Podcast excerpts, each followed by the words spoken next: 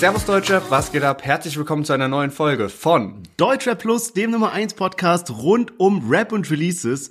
Und heute haben wir echt ein paar sehr, sehr spannende Tracks mit am Start. Starten tun wir mit Anonym, Samra und Alpagan. Ein Song, bei dem es wirklich nicht abzusehen war, dass er so entsteht. Darüber sprechen wir gleich. List zusammen mit Kasimir. 1-2 heißt der Track. Dann UFO 361 mit Yamamoto.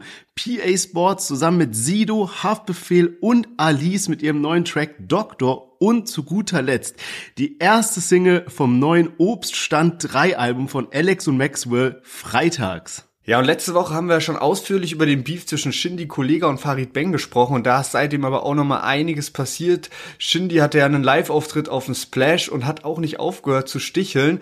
Was da jetzt vielleicht noch kommen könnte von Kollegas und Farid Bangs Seite aus, das besprechen wir heute in der Folge. Und außerdem hat Tilo mal wieder für viel Furore gesorgt, da einige Videos von einem Festivalauftritt von ihm viral gegangen sind und er sich in einem Statement geäußert hat, was da eigentlich los war. Also, Deutschrap bleibt spannend, deshalb unbedingt dranbleiben und wir hören uns gleich nach dem Intro wieder.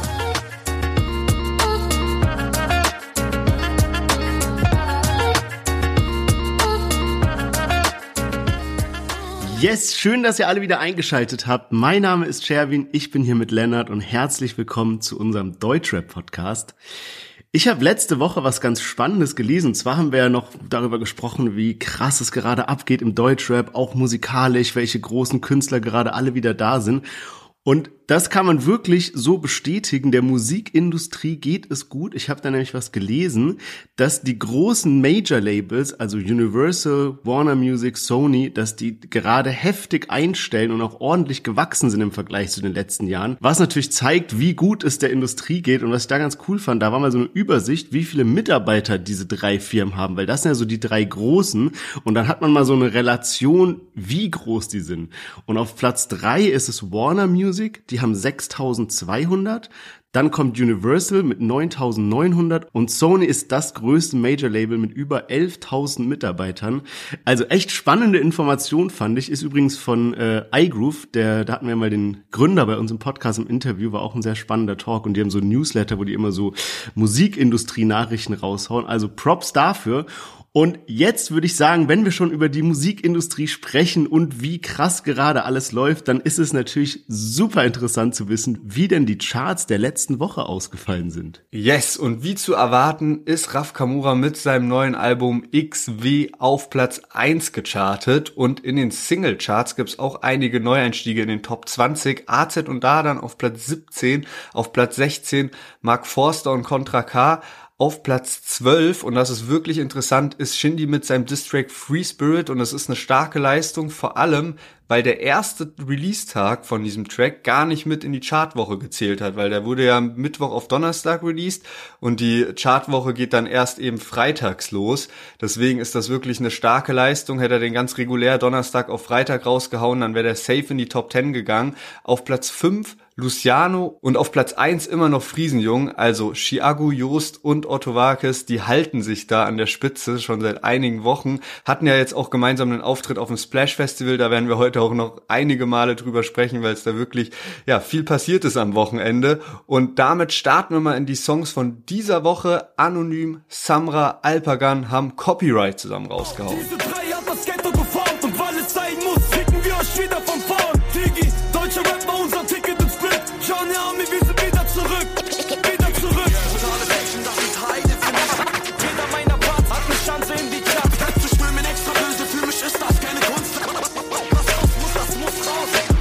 2016 war noch Samurai niemand, doch Alper glaubte an den Jungen und er gab ihm ein Feature. Ich hatte Hunger in der Stimme, nahm die Parts auf Berliner. Wir sind Berliner, solche Diamanten glänzen. Yes, anonym zusammen mit Samra und Alpagan. Und dass dieses Feature zustande gekommen ist, hat eine längere Geschichte. Man hat es ja gerade schon gehört, wo Samra so gemeint hat, dass Alpagan an ihn geglaubt hat und ähm, dass er ihn eben so frühzeitig entdeckt hat. Das Ganze war nämlich so, dass 2019 hat Alpagan einen Song rausgebracht, der hieß Meine Story und ist auch glaube ich, so der erfolgreichste Song von Alpagan, zumindest von den ähm, YouTube-Views her. Über vier Millionen Views hat der Song. Und da droppt er halt so ein bisschen, dass er so, dass er sich damals so voll Samra gewidmet hat, ihm so eine Plattform gegeben hat, als Samra noch unbekannt war. Und jetzt, wo Samra aber berühmt ist, das war ja diese Zeit, als er so diesen krassen Hype mit Kapi und so weiter hatte, dass er da so ein bisschen Alpagan vergessen hat, dass er seine Videos irgendwie nicht mehr teilt und so und ja, hat also ein bisschen darüber gesprochen. Und dann war erstmal so nach von außen betrachtet, okay, da ist irgendwie ein bisschen Beef, die beiden verstehen sich nicht gut. Aber ein Jahr später, 2020, war dann so eine Geschichte, dass sich Alpagan und Samra zufällig bei einem Dönerladen getroffen haben. Und ähm, anscheinend haben sie sich da ausgesprochen und so. Und dann hat Samra auch in seine Story gepostet, irgendwie, Alpagan, danke, dass du mir damals die Tür geöffnet hast. Du hast ein reines Herz, unsere Probleme sind geklärt, da könnte ein fetter Song kommen. Also dachte man, okay, krass, die beiden wieder zusammen und jetzt alle Wogen geglättet, alles tipptopp. Aber zwei Jahre später, 2022, ihr merkt schon, es ist so ein Up and Down, kam dann von Alpagan der Song Heuchler raus. Und da rappt er so ein Part, wo er sagt, eure Stimmen treffen Melodien, nur weil Autotune jetzt in ist, eure Taten demaskieren euer Lügen-Image heuchelt durch die Szene. Keiner von euch ist mein Brudi Chano. Ich feier Capi, Contra K und Luciano. Also quasi nicht Samra und dann auch so ein bisschen, ja, also man interpretiert da natürlich jetzt rein, dass Samra so ein bisschen äh, durch die Blume da gedisst wurde. Das heißt, wir haben ja eine mega lange Historie von, okay, Alpagan hat ihn irgendwie entdeckt und dann hin und her und gedisst und nicht und bla bla. Und jetzt ist dieser Song da und ich find's crazy, dass sich der ganze Song auch voll dieser Thematik widmet. Also es sind nicht diese drei Künstler, die jetzt einen Song raushauen über Thema XY, um diese Historie haben, sondern in jedem Part, sowohl bei Samra als auch bei Alpagan, als auch bei Anonym, rappen sie eben über genau dieses Thema. Zum Beispiel Anonym, das ja irgendwie, dass Alpagan ihm das mit der Maske nahegelegt hat und sowas.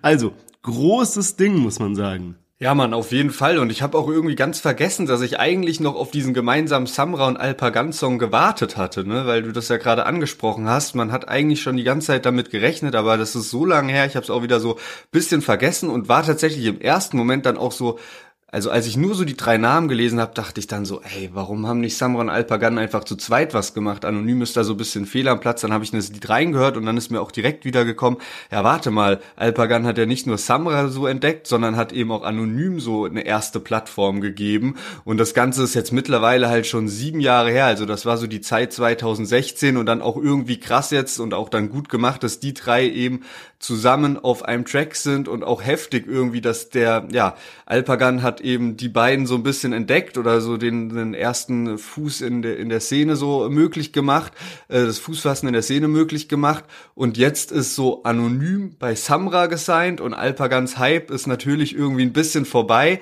Ich habe dann auch natürlich, um mich ein bisschen einzustimmen, auch in den äh, Song, den du gerade schon angesprochen hast, äh, von Alpagan, der sich eben, ja, meine Story hieß der ja, der sich so an äh, Samra auch oder wo ein Part dabei ist, der sich auch an Samra richtet, reingehört, war dann auch verwundert, dass es einfach schon 2019 war so und der hat 150.000 Likes bekommen und ein paar Millionen Aufrufe, also richtig stark. Und ich muss auch sagen, so früher, vor zehn Jahren, ich fand Alpagan war echt ein krasser Rapper. Ich kann mich noch dran erinnern, ich hatte immer so einen Kumpel in der Schule und damals war ja natürlich noch so CDs kaufen voll das Ding und ähm, dann gab's immer so eine Aktion bei Saturn, dass man ähm, irgendwie drei CDs kaufen konnte zum Preis von zwei und da haben wir uns dann halt immer so festgelegt, was wir so kaufen und jeder hat dann eine behalten und dann haben wir immer so abwechselnd äh, halt so gemacht, dass dann jemand auch noch die zweite CD halt kriegen durfte und so und ich weiß, dass da auf jeden Fall auch mal ein Alpagan-Album mit dabei war, weil der echt krasse Lieder halt drauf hat und schon irgendwie sehr gut Atmosphäre auf, äh, auf Tracks draufbringen kann, gerade die, die auch so in eine deep Richtung gehen. Ja, ja, vor allem auch bei diesen ähm, Agro HDF und sowas, da war der auch immer gut am Start. Also gerade bei den All-Star-Versionen hat er immer gute Parts abgeliefert. Also ja, ich meine, es ist ja auch jetzt irgendwie gut, dass die zusammen diesen Song dann auf die Beine gestellt haben. Du hast eben schon so erklärt, ich meine, stell dir mal vor, du bist so Alpagan und hast quasi so Samra und Anonym entdeckt und dann geht der eine durch die Decke und gibt dir so keine Props mehr zurück und signed dann auch noch den anderen und du denkst dir so, yo, was geht? So damals habe ich euch so voll gepusht irgendwie. Aber ja, finde ich krass, finde auch das mit der Maske krass. Ähm, also für die, die jetzt gar nicht so tief in dem Thema drinstecken, Anonym ist ja ein Rapper, der bei Samra gesigned ist und er hatte eben damals so eine schwarze Maske, ähnlich wie Masimoto oder so ein bisschen kann man sich's vorstellen, nur in schwarz halt und äh, hat die dann aber jetzt vor kurzem abgelegt. Also jetzt rappt er eben ohne Maske so. Und da habe ich immer so ein bisschen gefragt, ob das eine gute Entscheidung war, weil ich muss sagen, als Anonym noch diese Maske hatte, war das so voll das Ding, dass man ein bisschen dieses Mystische hat, dieses, okay, wer steckt dahinter? Und man hat so voll, uff, so ein bisschen wie bei AK außer Kontrolle oder so, dass man so denkt, Alter, voll der Kriminelle, der mit so Maske nur raus kann oder 18 Karat oder sowas.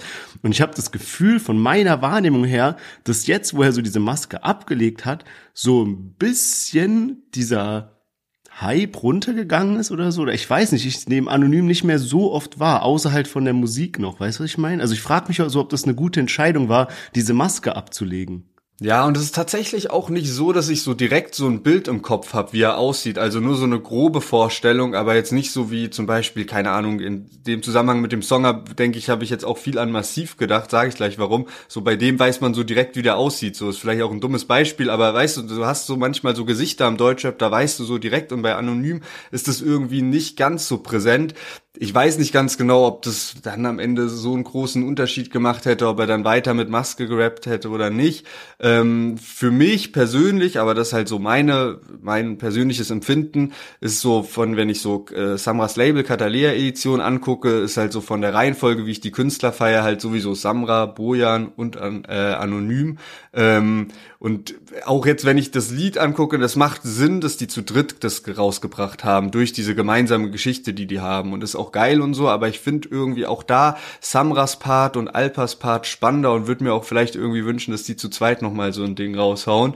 Und ich find's krass, an wie vielen Stationen Samra aber tatsächlich war. Also was man natürlich weiß, ist ja diese Alpagan-Geschichte und dann hat man immer so von der Wahrnehmung gedacht, ging es ja immer zu Bushido. Aber irgendwann haben wir ja auch darüber gesprochen, dass Massiv mal äh, rausgehauen hat, dass es dazwischen auch noch einen Stand gab, eben, wo äh, Massiv krass mit Samra zusammengearbeitet hat und eigentlich äh, mit ihm halt ein Label aufbauen wollte und ihn als Künstler unter Vertrag nehmen wollte und da auch schon erste Ideen hatte und so. Deswegen finde ich auch irgendwie krass, wenn ich das jetzt so zurückdenke, dass da, wie das dann auch für Alpagan gekommen sein muss, dass Samra irgendwie plötzlich von Alpa zu Massiv geht und dann zu Bushido irgendwie. Ähm, ja, Mann, die haben ja auch, also Samra und Alpagan haben ja auch einige gemeinsame Lieder aus der Zeit und was da eine krasse Sache war, war ja auch, dass die zusammen äh, 187 heftig gedisst haben, was Alpagan dann eben auch so ein bisschen und Samra auch so als Eigentor im Nachhinein betitelt haben.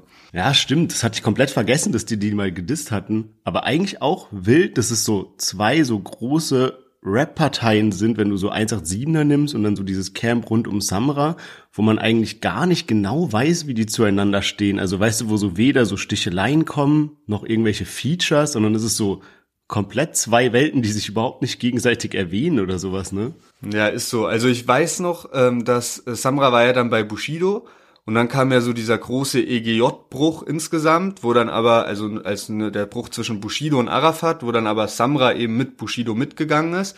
Und dann gab es einmal ein Konzert in Berlin, ich weiß nicht mehr, ich glaube, es war ein 187-Konzert, wo dann Bushido und Samra zu Besuch waren. Und da gibt's auch so Bilder oder Videos oder so, wie die so im Backstage dann reden mit Jizzes und Bones und so. Und ähm, ja, da, das war ja dann nach diesem Diss von, von Samras Seite aus und anscheinend hat man darüber hinweg gesehen, was ja zu der Zeit die 187-Jungs nicht wussten, war, dass Bushido die eigentlich ein Jahr vorher auch gedisst hätte diese, da ist ja dann später diese Leak-Version von Sodom und Gomorra rausgekommen, wo dann eben auch ein Bones das mit dabei war. Das heißt, muss auch irgendwie dann wildes Treffen gewesen sein, weil Bushido ja das wusste in dem Moment, okay, eigentlich hätte ich die vor einem Jahr gedisst und hier bin ich jetzt mit meinem Artist Samra am Start, der hat die vor zwei Jahren auf jeden Fall gedisst. Aber kommen wir an der Stelle vielleicht mal zum nächsten Lied und zwar Liz und Kasimir haben sich zusammengetan und das war wirklich so am Freitag, als ich so ein bisschen durchgegangen bin, die äh, neuen Tracks, dachte ich direkt, okay, das ist auf jeden Fall eine wilde Kombi und der Track heißt 1-2. Jede Nacht eine andere Story, alle legendär. 1, 2, Lizzie kommt vorbei. Ich hol den Body und du holst die Polizei. 3, 4 Skinny Bitches auf Eis.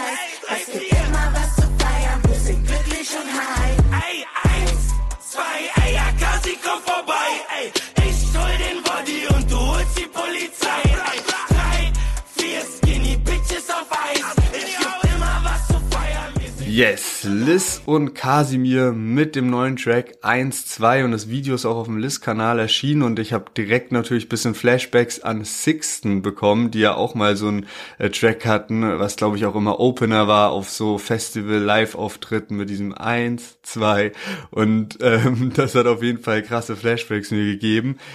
Ja, wenn man so sich die YouTube-Kommentare durchliest, obwohl dieses Lied bei Liz äh, released wurde, sind da viele Kommentare auch zu Kasimir. Wenn man sich die Like- und Dislike-Quote anschaut, dann sind so zwei Drittel Likes, ein Drittel Dislikes.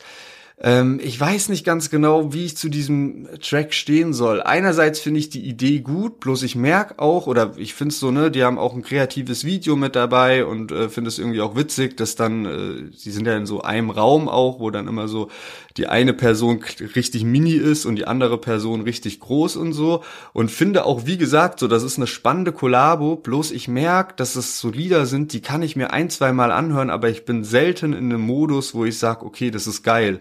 Und bei Kasimir, und da gehen halt auch viele Kommentare in die Richtung, ist es halt auch wirklich, der hat ja eine sehr außergewöhnliche Stimme. Und damit hat er in der Vergangenheit auch bei mir schon echt so positive Gefühle ausgelöst. Ne? Die Kollabos mit äh, Chapo zum Beispiel, dann ja der Überhit mit Bad Moms J und so. Bloß ich habe das Gefühl, dass er einfach gar nicht mehr so krass abliefern kann, obwohl da ja eigentlich Potenzial da ist. Bloß vielleicht ist es auch so ein bisschen, dass halt viele die Stimme auf Dauer auch anstrengend finden. Ja, ich sehe das sogar noch ein bisschen kritischer, muss ich sagen, weil wie, genau wie du war ich auch ultra gehypt auf diese Collab, weil es sind sind für mich so Künstler und eine Künstlerin, die zwar noch so diesen Newcomer-Status haben, aber die ich so einfach voll krass bei auf manchen Songs schon feier. Also Liz hatten wir auch mal dieses Mona Lisa mit im Podcast und Casimir ist ja gerade schon erwähnt mit Chapo, Parkbank oder Wein für mich ist auch in vielen von meinen Playlists drin. Und dann kam der Song raus und ich dachte mir so, hä? Das wie also was ist das? Weil irgendwie ist es so komisch. Ich finde den Refrain, okay, der ist so ein bisschen speziell, aber irgendwie kann ich mir den Refrain auch nicht so auf Dauer geben. Aber was ich viel schlimmer finde, sind die Parts. Also bei Liz, finde ich, reimt sich vieles nicht und die Parts sind auch so ganz komisch aufgebaut, weißt du, dass du so, so einen übelst langen Satz nimmst und dann da drauf so wieder was übelst langes reimst, aber was sich dann am Ende einfach überhaupt nicht nice anhört und auch so gar kein Flow dahinter hat. Und Casimir ist es halt auch so, ich finde, den feiere ich so krass auf sowas wie, ja, eigentlich mit Batnams J, Chapo oder dieses Wein für mich, wenn er so ein bisschen seine kratzige Stimme nimmt und so schreit, aber auf so eine Melodie und irgendwie, weißt du, so ein bisschen diesen halt macht. Und hier hat der so ganz komisch seine Stimme so verstellt, sage ich mal.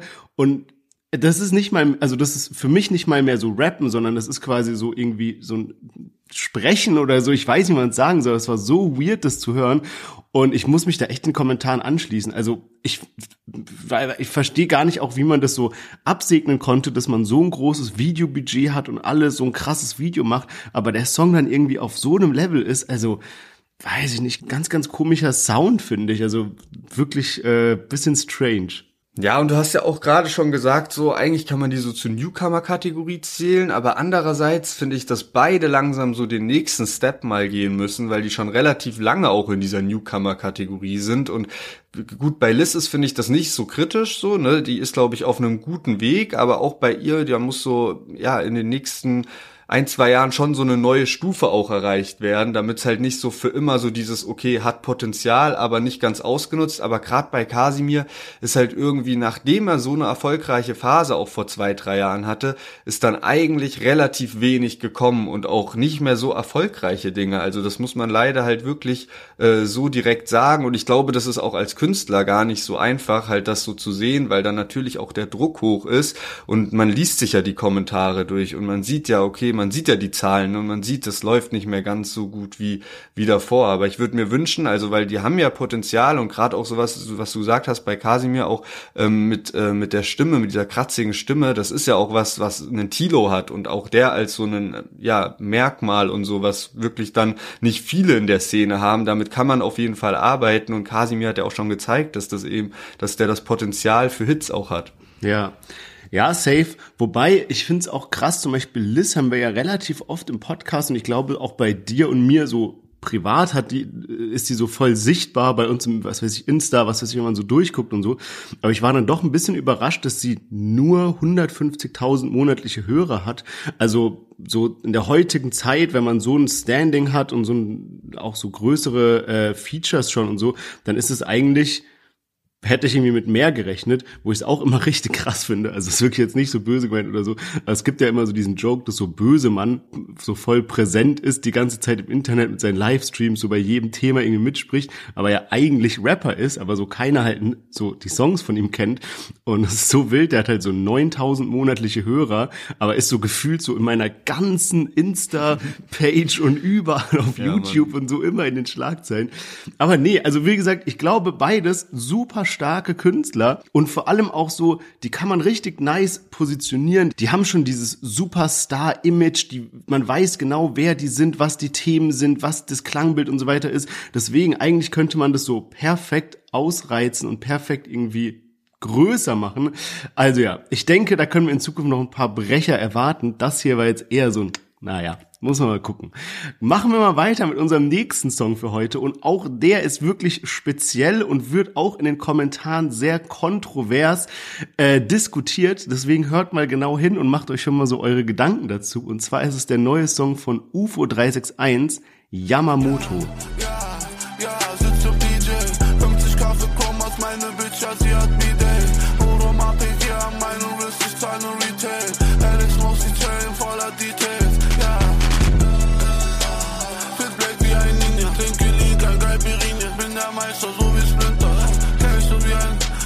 Cash so wie ein Printer. Ihr wisst Bescheid, ja, die Leute wissen, ich will ein Berliner, ja, ja. Sechs, eins, Jetzt hat man gerade eben noch diesen letzten Part gehört, wo man einfach so kein Wort mehr versteht, was er sagt. Und dann waren auch so die Kommentare irgendwie so Hörverstehaufgabe in der Prüfung, be like. Ja, Mann, und so. Also, ja, wirklich was ganz Außergewöhnliches, nennen wir es mal so. Und auch ich musste jetzt erstmal dazu lernen, es gibt jetzt eine neue, ein neues Rap-Genre, kann man sagen, Subgenre, das heißt Rage Rap. Und das ist eine Unterform des Traps. Und dieses Subgenre ist hauptsächlich auf den Beat-Produktionsstil ausgerichtet, ja. Das heißt, es geht bei dieser Art von Musik einfach darum, so eine Stimmung aufzubauen durch den Beat in Kombination mit verschiedenen Vocals, wie man es eben schon gehört hat. Aber das ist halt jetzt nicht sagen wir mal so, die andere Seite vom Spektrum wäre jetzt so eine Mondfinsternis von Kollega oder so, wo es halt hauptsächlich um den Text geht, ja. Und hier bei diesem Rage-Rap geht's halt hauptsächlich um das Klangbild, ja. Man hat es jetzt hier schon gehört, sehr viel so, ja, ja, und ihr wisst Bescheid, was weiß ich, so dieses halt, ne. Und ich muss sagen, wenn das jetzt das Ziel ist von dem Song, dann hat er das, finde ich, gut gemacht. Also da ist schon so eine Stimmung, die aufkommt, es ist so ein Vibe, es ist so ein Bild, auch mit dem Video dazu und so weiter Meins ist es noch nicht ganz. Also ich habe es noch nicht so ganz gefühlt. Ist jetzt nicht so was, was ich so hab geil, geile Laune, mach den Song an irgendwie. Aber ich glaube, ich verstehe so ein bisschen, wo UFO damit hin will. Yes, also ich habe mir so im Vorfeld gedacht, vielleicht muss ich mich auch wieder mehr mit UFO beschäftigen. Bei mir hat der irgendwie so in den letzten Jahren irgendwann so ein Status erreicht, wo es einfach nur so war, so, ah, UFO haut eine Single rein. Hör ich mal rein, kann ich mir nicht mal den Liedtitel merken und next, so ungefähr, weißt du so? Und das ist eigentlich voll schade, weil der ja früher so zu meinen Top drei, Top 5 oder gerade zu seiner Primetime oder für mich zu seiner Primetime, so 2017 oder so, war das so mein Favorite Rapper mal so. Und ähm, da war ich so wirklich auch, dass ich so wusste, okay, wie heißt jeder Song und das alles so ganz genau mitverfolgt habe. Und das ist so ein bisschen flöten gegangen in den letzten Jahren. Aber vielleicht muss man sich auch wieder einfach ein bisschen mehr da so reinfuchsen und mehr mit beschäftigen. Ich bin auch voll gespannt, wo das jetzt so bei ihm hingeht, weil ich habe jetzt gesehen, und das überrascht mich ehrlich gesagt auch, ähm, sein Song Match 3, der vor einem Monat rausgekommen ist, hat jetzt innerhalb von dieser kurzen Zeit schon fast die 10 Millionen Streams geknackt. Und wenn man jetzt UFOs letztes Album Love My Life anschaut, dann gibt's dann nur zwei Singles, also wirklich nur zwei Tracks auf dem Album, die diese 10 Millionen Marke überhaupt geknackt haben. Und zwar einmal ähm, Nur sie darf mit 13 Millionen und dann eben Brodies zusammen mit Gunner auf 17 Millionen. Das heißt, was der da mit Match geschaffen hat, ist schon richtig, richtig gut, innerhalb von einem Monat eben da fast 10 Millionen Streams zu machen. Mal schauen, wie jetzt so dieses neue Ding abgeht Und er hat ja jetzt in Yamamoto auch äh, schon erwähnt, ich bin ein Berliner, eine Line, die halt sehr für Furore sorgt im Sinne von Spekulation um ich bin vier Berliner, ob da vielleicht so eine Fortführung von der legendären Reihe rauskommt. Und das wäre natürlich echt krass, haben wir ja auch schon mal in der Vergangenheit bisschen drüber gesprochen, dass eben Fans auch sagen so, ey, ich weiß nicht, ob dieser jetzige UFO das überhaupt so vor, fortführen kann, weil man muss natürlich auch sagen, diese Reihe ist entstanden, als UFO gerade mit Trap begonnen hat und aber auch noch nicht so erfolgreich insgesamt war und der Erfolg kam dann eben durch diese Ich bin ein Berliner, zwei Berliner, drei Berliner Reihe und das ist halt mittlerweile auch schon über sechs Jahre her. Ja, stimmt. Aber es gibt auch noch weitere Gerüchte, weil der hat ja so einen Zweitkanal, also so einen zweiten Instagram-Account, der heißt ja Ufuk Bayraktar, irgendwie 2020 oder so, also sein bürgerlicher Name. Und da hat er schon öfter mal so Sachen angeteasert, die dann eben erst später offiziell dann verkündet wurden und er hatte da eben letztens die ersten drei Albumcover gepostet, also von Ich bin ein bis drei Berliner sozusagen, was natürlich auch wieder ein Hinweis darauf ist, dass der vierte Teil kommen könnte. Und ich meine, ich bin mir sicher, dass er das noch gut machen kann. Jetzt ist er halt voll krass auf diesem so Markenfilm. Ich meine, auch Yamamoto ist ja eine Marke irgendwie. Und ich glaube auch, dass er so ein bisschen davon beeinflusst wird von den Leuten, mit denen er sich so umgibt und die ihn so inspirieren. Also zum Beispiel, wenn er jetzt auf so einer Fashion Show ist und dann sieht er da irgendwie die Jungs von den Migos oder keine Ahnung, da hat er irgendwie Bilder gezeigt, die er selber fotografiert hat, mal in so einem, in so einem Interview, wo er irgendwie Kendall Jenner Foto, Fotos von ihr gemacht hat und so, so Gigi Hadid, was weiß ich, Bella Hadid, weißt du, so, solche Superstars. Und ich kann mir so vorstellen, der wird, wenn der dann mit denen irgendwie da chillt oder mal so einen kurzen Talk hat oder die mal so abchecken, was er macht, zum Beispiel Gunner hat, ist, ist ja sogar geschäftlich connected, der ist ja bei ähm, No Hugs investiert und dass er die halt so ein bisschen auch mit den Sachen so beeindrucken will und ich glaube mit sowas, du machst einen Song, der Titel von dem Song ist eine Marke, die die alle kennen, ist ein bekannter Designer. Das Video ist super artistik, wie er an so Ketten hängt mit so einer Ledermaske irgendwie. Das ganze Klangbild, auch wenn du kein Deutsch sprichst, kannst du es dir trotzdem anhören, weil so, ja, ja, ja, so das versteht man halt irgendwie, weißt du. Und ich glaube, sowas feiern dann auch die Leute, mit denen er sich gerne umgibt. Also kann sein, dass es davon auch so ein bisschen beeinflusst wird. Es gibt allerdings bei diesem wirklich sehr, sehr kurzen Text, muss man sagen, ein Part, der auch ein bisschen auf UFO Bezug nimmt. Und zwar äh, rappt er da Fit Black wie ein Ninja, trinke Lean, kein Caipirinha, bin der Meister so wie Splinter. Und es gab ja vor einiger Zeit mal von UFO dieses GQ Essentials, wo so Stars eben zeigen, was ihre zehn Lieblings Gegenstände oder whatever sind. Und er hatte dann da eben so eine kleine Spielzeugfigur dabei von diesen äh, Teenage Mutant Ninja Turtles, auf das sich eben jetzt dieser Part bezieht und hat dann da gedroppt, dass er eben ein Riesenfan von dieser Serie ist, schon als Kind war und dass es so wild war, dass er sich sogar als erstes und bis heute einziges Haustier dann sogar eine Schildkröte als Kind geholt hat, weil er so besessen war von diesen Teenage Mutant Ninja Turtles. Ey, man muss auch sagen, das ist echt ein krasses Format, was da die GQ erschaffen hat mit diesen 10 Essentials. Äh, UFO droppt da ja in diesem in diesem äh, Video auch, dass er sich eben sein äh, seine Haare mit äh, Evian-Wasser wäscht, ne? Also richtig richtig wild, weil er irgendwie halt gegen Schuppen oder sowas. Also es ist aber echt ein geiles Format. Rin war da ja auch Bowser und so und ähm, ja, ist immer sehr unterhaltsam. Es gibt aber auch zurzeit eben äh, viel Gegenwind gegen UFO und einige Videos kursieren auf äh, TikTok, ähm, die dann eben so ein bisschen gelabelt sind mit so, ja, UFO ist ein Satanist und so, weil er jetzt öfter mal in Videos äh, damit so gespielt hat, irgendwie so Kleidung, wo so ein Satansstern drauf zu sehen ist oder so eine Kette oder sowas. Und dann wird eben in diesen äh, TikTok-Videos auch oft nochmal so, ja, Songs aufgegriffen von damals, mein bester Freund ist Lucifer oder irgendwelche Lines, wo eben UFO so sagt, so, äh, ja, ich gehe in die Hölle oder irgendwie so in die Richtung.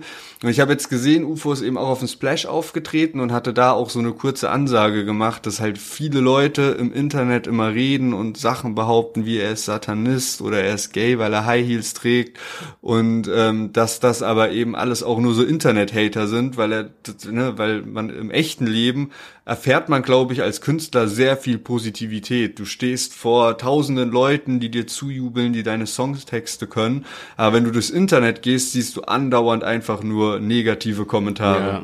Ja, und oft sind halt auch die, die was Negatives sagen, sind dann super laut, weißt du, und die, die einfach den Song feiern, die hören ihn sich an und das war's, ja.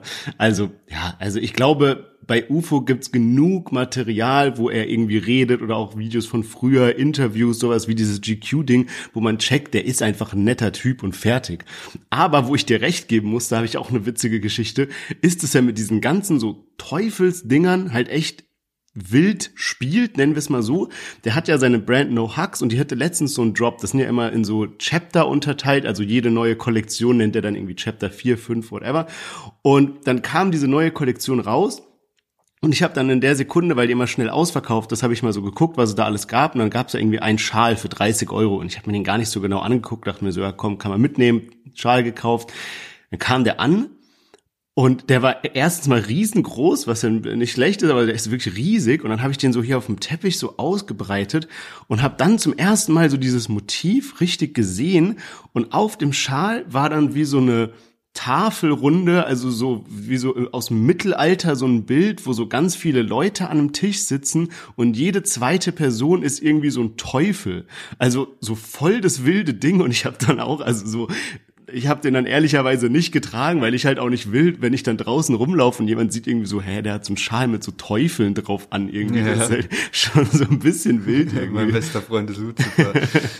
ja, man, keine Ahnung. Also ich glaube einfach, dass die so, das ist ja ein Element, mit dem oft so in der Mode gespielt wird, halt dieses ganze Kult und Rituale und was weiß ich. Und ich glaube einfach, dass so seine Brand halt krass davon irgendwie beeinflusst ist. Kann natürlich auch nach hinten losgehen, wenn man sich auch mal sowas anguckt, wie jetzt diesen Balenciaga-Skandal oder was es da nicht alles gab. Aber ja, gut, ich muss sagen, ähm, rein von dem Vibe, den mir UFO so zur Zeit gibt, bin ich wirklich happy, weil ich feiere zum Beispiel auch dieses Match 3 krass und es gab so eine Zeit dazwischen, hast du ja auch gerade beschrieben, wo ich mir auch nicht so viel von ihm angehört habe und ich finde, jetzt hat er so einen neuen Vibe gefunden und ich glaube, das kann echt sehr, sehr krass werden, was da alles noch rumkommt. Also ich bin sehr happy, was er zurzeit abliefert und würde sagen, wir kommen mal zu unserem nächsten Song von heute. Und zwar haben wir da richtig große Namen auf einem Song. Und zwar PA Sports, Sido, Haftbefehl und Alice. Und der Song heißt Doktor. Ich hier war mittlerweile überall, doch schon seit Jahren nicht bei mir. Ist nichts Schönes, wenn sich deine Eltern fragen, ob du stirbst. Herr Doktor, meine Kleine will ihren Vater nicht verlieren. Verlier mich, denn ich will kein Halt. Hab gedacht, dass ich flieg,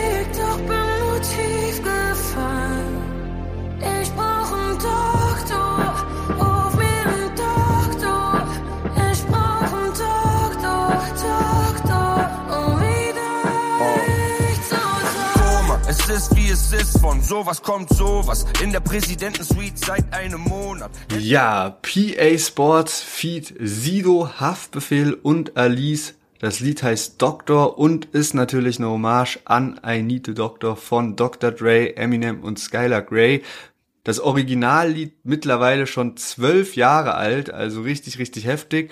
Und weil ich das irgendwie schon so ein bisschen vergessen habe, aber früher auch sehr häufig gehört habe, fand ich das jetzt irgendwie ganz geil und erfrischend, dass PA Sports die Sache gemacht hat und das so ins Leben gerufen hat mit diesem Lied.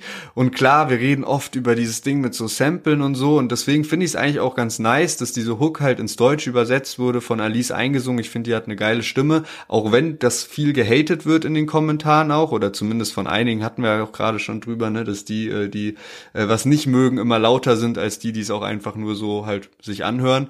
Ähm, ja, finde so an sich geile Idee, geiles Konzept. Trotzdem hätte man die Hommage auch noch irgendwie besser umsetzen können. Ne? Also das Originallied hat ein krasses Video und ist irgendwie vom Storyaufbau viel, viel persönlicher. Es geht eben so darum, ne, dass äh, Eminem und Dr. Dre darüber rappen oder Eminem eben sagt, ja, Dr. Dre hat ihn, hat ihn entdeckt, als er völlig am Boden war und dass er ihm sehr viel schuldet und dass Eminem dann eben in dem Song an der Zeit ist, sich zu revanchieren und äh, eben Dr. Dre wieder zurückzuholen ins Rap-Geschäft, weil der eben auch in einer persönlichen Krise war, weil sein zweiter Sohn gestorben ist und dadurch halt eine schwere Zeit durchmachen musste. Also alles sehr persönlich, krasses Video. Und hier ist es halt so, ne, alle rappen halt ihren Part und ähm, gerade jetzt so bei Sido oder Haftbefehl weiß man ja auch so, ne, in der Öffentlichkeit ist es schon auch irgendwie klar geworden, dass die auch heftige Probleme in den letzten Jahren hatten mit Alkoholkonsum, mit Drogen. Auch PA Sports thematisiert das immer häufig in Songs, so bei dem finde ich es immer, man, ich kann mir das gar nicht so krass vorstellen irgendwie. Der kommt mir immer wie so ein heftiger Businessmann rüber, der so seine Künstler im Griff hat und dann finde ich es immer so voll krass, wenn PA Sports irgendwie darüber droppt, dass er sich noch so eine Pille oder sowas gönnt, so weil ich finde, das passt gar nicht zu ihm, weil der so gerafft einfach rüberkommt. Ich kann mir das nicht so vorstellen. Deswegen finde ich PA Sports Part auch so, der ist schon gut, aber das ist auch sowas, habe ich schon häufiger auf den Liedern gehört. Und bei Sido und Haftbefehl, finde ich, hat das halt nochmal so eine, ja, so eine andere Ebene, aber die hätte auch nochmal heftiger umgesetzt werden können. Also gerade bei Haftbefehl finde ich das auch gut, wie der so seinen Part rappt und so, weil er auch so Familie erwähnt. Und Sidos Part ist halt auch irgendwie stark, weil er immer den ganzen Part lang durchgehend auf so die gleichen Endungen rappt, ne? Also es geht irgendwie von Koma, dann Monat, Game Over, großer Coca und am Ende noch Sofa und so, ne? Also es ist wirklich den ganzen Part lang so die gleichen Endungen, das finde ich äh, finde ich gut gemacht, aber er hätte glaube ich noch mal krasser umsetzen können, was er so in den Interviews erzählt hat, so und dann hätte man vielleicht noch mal irgendwie erwähnen können, ey, Cool Savage hat mich gerettet und sowas mit einbringen können, damit es nochmal mehr Gänsehaut einfach wird und vielleicht auch bei Haftbefehl, dass der nochmal mehr ähm, ja sich auf seinen äh, Auftritt im Hafen letzten Sommer äh, bezieht, wo es eben Videos gibt und sowas. Das hätte, glaube ich, das Ganze nochmal krass pushen können und deswegen ist bei mir so Fazit so, irgendwie geile Idee. PA Sports halt auch als Initiator äh, äh top. So find auch die Hook nice. Aber persönlicher hätte man es vielleicht machen können, wenn jetzt so der Song einfach von einem Sido gewesen wäre, zusammen mit einem Cool Savage und Alice oder so, weißt du? Und dann eben genauso diese Rollen bisschen reinkommen, dass Sido eben darüber rappt, wie Cool Savage ihn rausgezogen hat und dann Cool Savage aus seiner Perspektive oder irgendwie sowas, ne? Aber ist natürlich jetzt so reines, reines Wunschdenken. Aber an sich Idee echt gut. Ja, true. Ich muss sagen, ich, ich finde halt, wenn ich so diese, diesen Titel schon höre und ich sehe so, okay, drei, also jetzt, ich will jetzt nicht so Alice so ausgrenzen, aber so dieses so drei Legenden aus dem Deutschrap auf einem Song und sowas, ja. Und dann hörst du irgendwie die erste Sekunde von dem Song und merkst schon so direkt halt so diesen Vibe, okay, es ist so dieser Stil, ja. Ich weiß nicht, ich finde, es ist immer so ein bisschen so ein billiger Move, weil es ist sowas, es ist nix weltbewegendes, die Parts sind jetzt nicht weltbewegend, es ist nicht irgendwie, weiß ich nicht, radneu erfunden, Mega-Hit, sondern es ist einfach, okay, der Song lebt davon, dass es jetzt die großen Artists sind, die man jetzt einmal irgendwie zusammengetrommelt hat für ein Lied. Dann hat man so eine Hook, die hat man so vom Klangbild auch schon tausendmal gehört, ja. Und ich weiß nicht, ich finde, es ist halt immer so ein, so ein Ding, wo ich denke so, okay, gut, ist ein Quick Win, kann man machen, der released jetzt Album, dann nimmt er halt diesen Song irgendwie mit drauf und gut ist und so. Aber ich hätte es irgendwie so kreativer gefunden, wenn er jetzt zum Beispiel, sagen wir mal, mit Haftbefehl zum Beispiel zu zweit, also PA und Haftbefehl und machen so einen wilden in die Fresse Rap aus dem aus der G-Klasse raus, was weiß ich, so was ganz wildes, was man eben jetzt nicht so erwartet hätte und ich finde dieser Song ist einfach so ah, okay, ihr habt diesen Weg gewählt. Ah, okay, ihr habt genau das gemacht, was so das Offensichtliche ist, weißt du. Und das ist das, was mich so ein bisschen stört. Ich muss auch sagen, bei Sido zum Beispiel, der Song geht ja jetzt, dreht sich jetzt um diese ganzen Drogenthematiken von den drei Künstlern irgendwie. Und ich finde, bei Sido ist das Thema auch schon so, der schlachtet das jetzt schon gut aus, muss man sagen. So ein bisschen halt, natürlich, das war eine Geschichte von ihm, aber mit dieser Albumpromo, dann diese ganzen persönlichen Songs, dann jetzt auf weiteren Features. Letztens hatten wir ihn auch noch mit dabei mit irgendwie Savage und Bozza und Bad Moms J und sowas. Und jetzt halt hier auch wieder. Und bei Haftbefehl ist das Ding ja noch mal eine Stufe anders, kann man sagen, weil, wie du gerade richtigerweise erwähnt hast, hat Haftbefehl ja im Hafen Mannheim da seinen Skandalauftritt gehabt, wo er so zur Seite weggeklappt ist, weil er anscheinend davor irgendwas äh, konsumiert hat. Ich weiß ehrlicherweise nicht mal, wie diese Droge heißt, aber er meinte so, einen Ballon halt, also dass man irgendwie diesen so Lachgas oder sowas, ist es Lachgas? Nee. Ja, ja. Ja, okay. äh, so Lachgas irgendwie da genommen hat und dann war ja eigentlich der Stand, dass man so dachte, okay, Haftbefehl ist davon jetzt weg. Er hat dann Stories gepostet, zusammen mit seiner Frau, sah deutlich gefasster aus, hat gesagt, Leute, lasst die Finger vom Ballon, das ist ganz wild und so weiter. Und jetzt kursieren aber gerade ganz heftige Videos von Haftbefehl, wie er irgendwie in so einer, bei so einer Clubshow von AZ ist und so live on stage sich einfach so einen Ballon reinzieht, also wirklich ein schwarzer Luftballon, den er einatmet und dann so komplett abschaltet. Du siehst so seinen Blick, der ist nur noch so am Hängen und macht so den Arm um AZ und ist aber so, also so komplett weggetreten irgendwie. Und dann ist es halt irgendwie, ja, kommt dann noch mal so ein bisschen wild darüber. Ja, man, vor allem, weil als erstes die Videos halt kursiert sind von diesem Auftritt, wo man Haftbefehl eben nicht mit dem Ballon sieht, sondern einfach nur so halt Haftbefehl, ne? Es gab irgendwie so ein TikTok so, du gehst irgendwie auf AZ Clubshow, auf einmal ist der Bürgermeister von Frankfurt da und man sieht schon irgendwie, okay, okay, Haftbefehl ist in einem Modus, nicht in seinem normalen Modus, ne? Und dann fand ich auch schon erschreckend, als dieses Ballonvideo aufgetaucht ist, weil ich mich so frage, so, also, warum macht er das? Warum macht er das? Also, keine Ahnung, du, der hat so letztes Jahr diesen Vorfall gehabt und das hat ihm schon auch einiges verbaut und sehr viel Shitstorm auch mit sich gebracht, weil er einfach so diese Fans im Hafen eben enttäuscht hat und ähm, dann eben das Ganze auch ja so krasse Wellen geschlagen hat, dass er sich auch erstmal zurückziehen musste. Auch da erstmal nicht ganz souverän, finde ich, mit umgegangen ist, weil es so war, so von wegen so, ja, ich bin jetzt erstmal weg so und dann später kam eben so diese ermahnenden Stories, wo er gesagt hat, ey, lass die Finger davon und ähm, jetzt so, zur Albumpromo dann eben auch zur letzten dann halt so auch gesagt hat, so ja, das war halt äh, ja eine miese Zeit irgendwie, aber er hat damit aufgehört.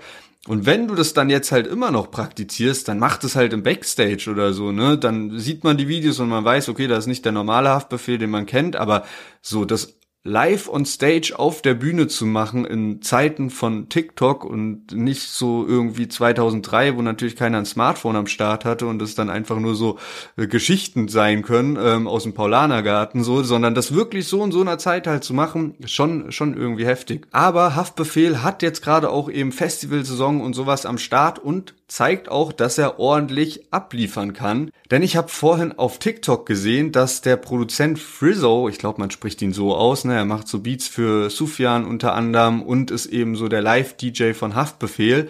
Und äh, der hat irgendwie sowas gepostet wie äh, laut MTV war der Moshpit auf dem Splash zu 069 von Haftbefehl der größte in Europa. Keine Ahnung, wie man das jetzt so krass überprüfen kann. Ich habe dann so andere Videos gesehen, wo wirklich so eine Aufnahme von oben war und da waren dann eben auch so ein paar, also es war nicht so ein Moshpit, sondern das waren irgendwie so fünf oder sechs Moshpits oder so, das sah schon irgendwie heftig von oben aus. Habe jetzt aber natürlich auch keine Vergleichvideos von anderen Moshpits so, deswegen weiß nicht genau, wie man das so äh, gemessen hat, aber schon irgendwie krass, da so ein Haftbefehl äh, live mit äh, 069 9 zu hören. Und was ich wirklich da beeindruckend fand bei diesem ein Video von diesen Moshpits von oben, war, wie laut einfach die Crowd auch war und wie heftig alle mitgeschrien haben und ausgerastet sind. Also, man sieht halt, Haftbefehl kann auch heftig Gas geben, wenn der eben live ist und ähm, ja, hat sich da ja auch letztes Jahr eigentlich im Sommer schon vor diesem Hafenauftritt schon so voll den Legendenstatus ja erarbeitet auch durch diese Videos, wie er eben dann auf die Bühne kommt mit so einem Einspieler oder wie Jesus ihn anfeuert und sowas. Und ähm, ja, das hat, da hat er sich irgendwie ein krasses Standing auch mit aufgebaut eigentlich. Deswegen schade, wenn man dann eben so andere Videos sieht. Ja, Mann, und auch weil du gerade Sufian angesprochen hast und die Festivalsaison, ich habe heute so ein witziges Bild gesehen, wo Sufian zusammen mit Otto Walkes steht und die eben so zusammen anscheinend da gequatscht haben und irgendwie äh, auch ein Foto dann daraus entstanden ist. Und vorhin hattest du ja auch noch angesprochen, dass irgendwie gerade Friesenjung immer noch auf der Eins ist und die halt jetzt auch gerade die Festivals spielen und, und, und. Und ich stelle mir so vor, wie wild das für Otto sein muss. Der ist ja 74 Jahre alt. Und der war ja jetzt so jahrelang irgendwie von der Bildfläche verschwunden, aber dann halt auch, also der war, ist ja Komiker, ja. Und dann nach so einer langen Karriere, die so in einer bestimmten Richtung war, Filme drehen, Comedy-Shows irgendwie machen und so weiter, dann kommst du auf einmal zurück mit einem Schlag Platz eins in den Musikcharts und bist auf einmal auf so Splash Festival und mit allen Rappern umgeben, mit so Aslax und Giago und allen irgendwie.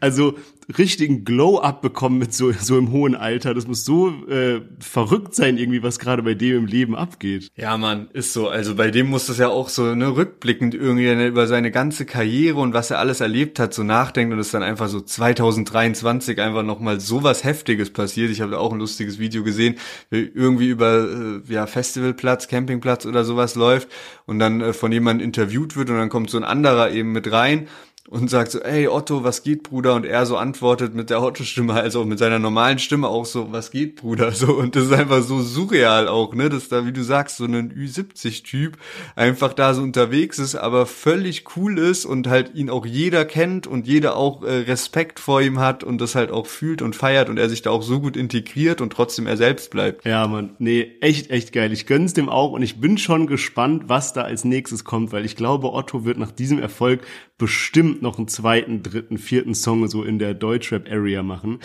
Aber gut, bevor wir zu unserem letzten Song von heute kommen, und zwar Alex und Maxwell mit der ersten Single vom neuen Obststand 3 Album. Wenn ihr jede Woche die aktuellsten Deutschrap-News wollt, immer Song-Reviews, fünf Songs pro Woche, spannende Interviews, wie erst vor kurzem mit Beatheit oder auch mit dem 187-Fotograf Pascal Kerouche, dann folgt auf jeden Fall diesem Podcast und lasst auch sehr gerne eine gute Bewertung da. Das freut uns natürlich sehr. Und ihr verpasst keine Folge mehr. Also, gerne folgen und jetzt hören wir in den neuen Song rein von Alex und Maxwell Freitag. Ich halte mich in Form. Motherfucker, bin genau dafür geboren. Yeah, ey, Kleine, halt den Ball flach. Wir sind high, nicht nur freitags. Alle Mann fly wie die Geister. Kleine Gewalttat. Wir haben Ball, wenn du Streit machst. Ballermann bereit, immer greifbar. Ey, Kleine, halt den Ball flach. Wir sind high, nicht nur freitags. Alle Mann fly wie die Geister. Kleine Gewalttat. Wir haben Ball, wenn du Streit machst. Ballermann bereit, immer greifbar. Gib mir eine Stunde Zeit und du hast einen Track. 100 Gramm Green Crack in mein Reisegepäck. Sie ruft an auf mein Handy, aber leider kein Netz. Guck dir an, meine Kette ist mit Stein besetzt. Yes, Alex und Maxwell mit Freitags und gerade auf solche Beats liebe ich halt Alex. Also diese Oldschool Beats und Alex hat halt so eine ganz bestimmte Reimstruktur, Wörter, die er benutzt und so.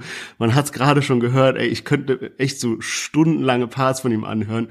Richtig nice. Ich war ein bisschen überrascht, dass der Song sich so anhört, wie er sich anhört. Ich hatte irgendwie mit was anderem gerechnet, jetzt als Obststand 3 und erste Single und dann kam der Song raus. Ich war so ein bisschen so, ah, okay, wild, dass jetzt so diese Oldschool Schiene eingeschlagen sind, Oldschool Beat, auch der Refrain, also die Hook ist ja auch so ein bisschen auf so, ja, ist ja eher so Oldschool-Vibe. Ne? Am Ende wird dann noch so gescratcht, dann kommt irgendwie noch so Saphir mit rein und sowas, richtig geil gemacht. Aber ja, schon ein wildes Ding, muss ich sagen. Bin sehr, sehr hyped auf Obststand 3. Ich glaube, da kommt noch, kommen noch einige Knaller auf uns zu. Aber jetzt, wo ich auch so Alex erwähnt habe und wie krass ich seine Parts immer feier, ich muss sagen, dieser Song ist nicht auf dem Top-Level, was den Text angeht. Bei, vor allem bei Alex finde ich, weil bei dem erwarte ich halt so textlich immer so voll die Brecher. Und ich finde, da fehlt mir ein bisschen bei dem Song. Maxwell verzeih ich noch ein bisschen mehr, weil der ist für mich eher so auf dieser melodischen Schiene oft auch unterwegs mit halt so Safari und so Partyhymnen und so weiter. Aber auch da finde ich das für den Song, den sie sich gewählt haben, dieses Oldschool, normaler Beat und dann wird da drauf geflowt, da hätte ich irgendwie krassere Parts erwartet, damit man das dann häufiger hört, den Song. Also ist so mein Review. Ich glaube, es kommen noch krasse Dinge, aber hier ist bei mir textlich jetzt nicht 10 von 10. In den Kommentaren habe ich aber tatsächlich auch gelesen, dass Maxwell sehr Props für seinen Part bekommen hat. So und viele gesagt haben, okay, echt ein starker Maxwell-Part. Ich weiß auch nicht genau so. Mein erster Gedanke war auch so ein bisschen so, ey, das ist vielleicht wirklich gerade stärker als jede Obststand 2 Single, aber keine Ahnung, ich musste dann auch erstmal so abchecken, was da überhaupt so drauf war und das war eben so Bam Bam, Perdono, dieses Ding mit äh, Jizzes und Galonero, das war auch so wirklich so das erfolgreichste äh, Lied vom Album, äh, von den Streaming-Zahlen her, aber war ja eigentlich auch gar nicht so ein typisches Alex und Maxwell und Obststand Lied, sondern schon auch sehr außergewöhnlich irgendwie und irgendwie ist mir aber auch aufgefallen, so, keine Ahnung, ich weiß nicht genau, Obstand 2, ich habe das vielleicht einmal durchgehört, aber ich hatte da auch gar nicht so krass viel Aufmerksamkeit auf diesem Lied und was ich auch erschreckend fand, ist, dass das einfach schon vier Jahre her ist. Also ich hätte schwören können, dass das irgendwie so 2020 oder so rauskam und fand es dann schon irgendwie krass. Das heißt, Alex und Maxwell sind sich da so diesem Vier-Jahres-Rhythmus auf jeden Fall treu geblieben. 2015 Teil 1, 2019 Teil 2 und jetzt geht's eben weiter mit Teil 3, auch wenn, wenn ich das richtig gesehen habe, noch gar kein Release-Datum Datum da ist und jetzt auch noch gar keine Ankündigung zur Box oder wie sieht das Albumcover und so aus. Ja, ja, true. Auch witzig, dass du gerade Gallonero ansprichst. Der war irgendwie damals so voll das Ding und jetzt hat man gar nichts mehr davon gehört. Ne? Der war doch äh, Signing bei Raf Kamura, oder? Ja, genau. Ich habe mich auch gefragt, weil der war ja eine Zeit lang auch viel so mit Bones auch unterwegs und halt auch ja viele Features eben in diesem 1 RAF 7 Umfeld, aber ich habe jetzt auch nichts mehr mitbekommen, ob der ja. ob der da noch mit am Start ist. Ja, man, echt äh, witzig, müssen wir mal abchecken. Du hast ja gerade erwähnt, dass Maxwell bei den, in den Kommentaren Props für seinen Part bekommt. Und äh, das stimmt auch, weil der hat da so ein kleines Easter Egg versteckt. Und zwar beginnt Maxwell seinen Part mit es ist Freitag, drei Gramm Joints, wir sind Heimann, gestern noch Bahn und Bus, heute im Daimler, Party und Pussy bestimmen meinen Alltag. Und das ist eben eine Anspielung auf, ich glaube, den ersten Maxwell-Song. Damals war er als Feature-Part bei einem Bones MC-Song mit drauf, und zwar heißt der Song Buster.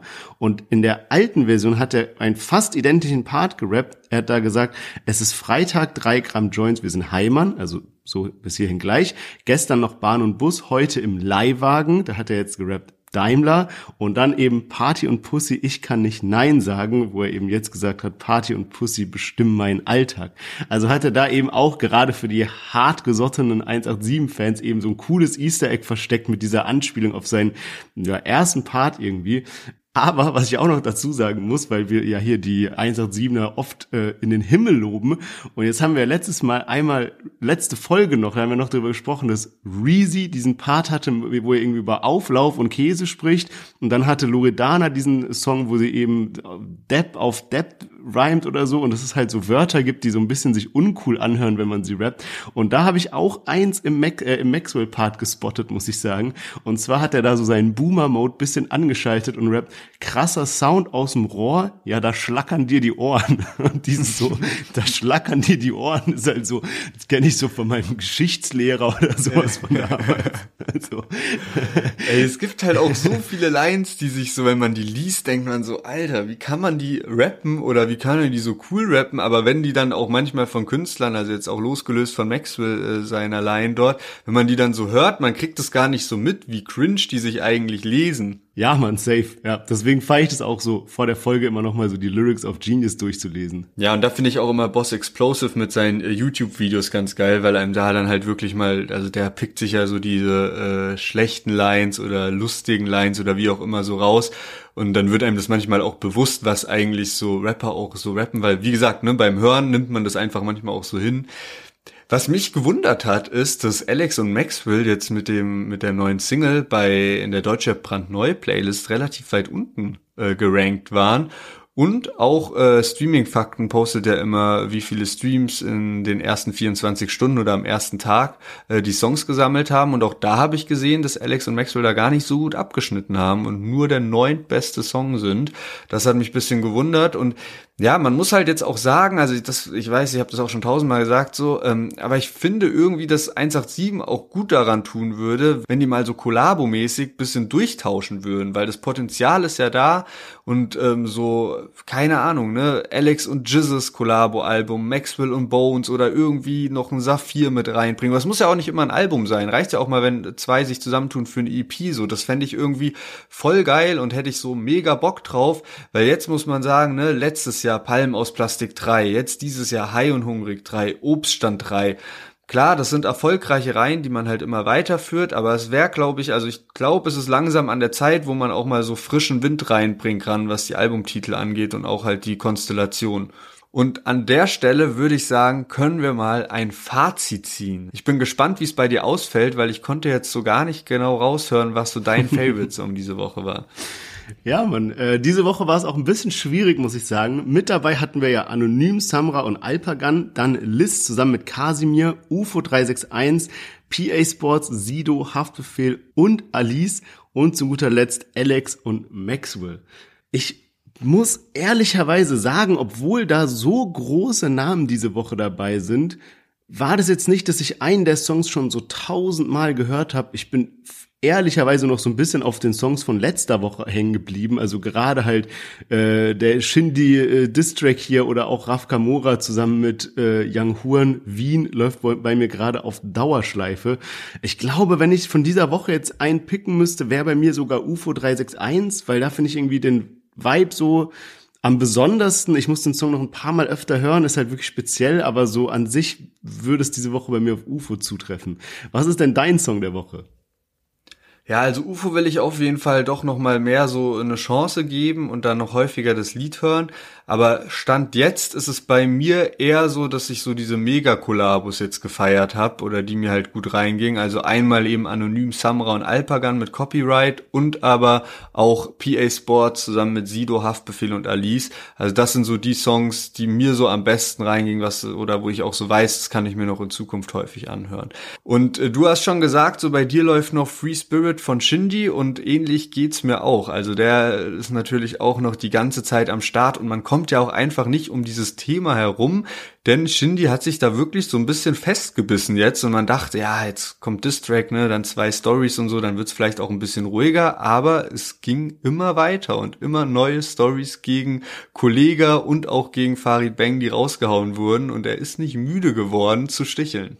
Was wir letzte Woche schon berichtet haben, ist eben, ja, Shindy hat seinen Distrack rausgebracht, der auch ziemlich heftige Lines mit dabei hatte und jeder hat sich dann natürlich gefragt, welche Reaktion kommt jetzt von Kollega. Dann haben alle ganz gespannt auf mitten im Boss Live Folge keine Ahnung was gewartet und da hat dann Kollega eben so reagiert, ja, die einzig logische Konsequenz und hat das auch eben ganz gut gespielt. Er hat sich dann darüber gefreut, dass wir, dass er eben Shindy dazu gebracht hat, endlich wieder der Alte zu sein und zu Bestform aufzudrehen und hat das eben, ja, so ein bisschen, ja, selbstironisch genommen, hat sich dann auch selbst gebettelt, um auch Angriffsflächen äh, wegzunehmen und danach kam jetzt von Kollegas Seite aus nicht mehr ganz so viel. Ich habe gesehen, dass äh, Frederik, also dieser der, der Butler, der immer in Kollegas Vlogs mitspielt, dass der so eine Story gegen Shindy gemacht hat und Kollege hat ein Interview bei der Bild gemacht, so ne? Also da hat er dann irgendwie bisschen drauf reagiert und hat auch gesagt, ja, die Lines gehen natürlich ein bisschen drüber, hat dann auch so wieder probiert ein bisschen ne zu kitzeln und zu sticheln gegen Shindy und meinte so, ja, Shindys Mutter ist auf jeden Fall eine nette Dame, über die würde er nicht so sprechen.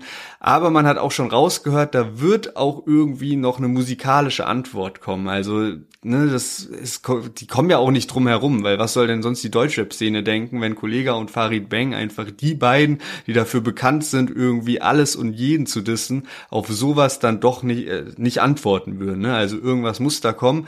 Und äh, Shindy hat aber auch auf dieses Interview von Kollega reagiert und eben ganz klar gesagt, oder was man halt so ein bisschen raushört, ist eben, ähm, ja, natürlich waren jetzt die Sticheleien in der jüngsten Vergangenheit von Kollega nicht schlimm, aber alles, was eben vor paar Jahren passiert ist, wo da wirklich ähm, richtig asozial auf JBG 3 gegen Shindy geschossen wurde, das ging halt, äh, da wurden halt schon lange Grenzen überschritten und das ist halt jetzt so ein bisschen so, ja, Payback-Time und hat damit dann auch seinen Live-Auftritt beim Splash angekündigt, wo er dann direkt mit Free Spirit reingestartet ist. Also das war so sein erster Track bei dem Auftritt und ich glaube, Shindys Splash-Auftritt ist auch der, der so am meisten viral gegangen ist von allen.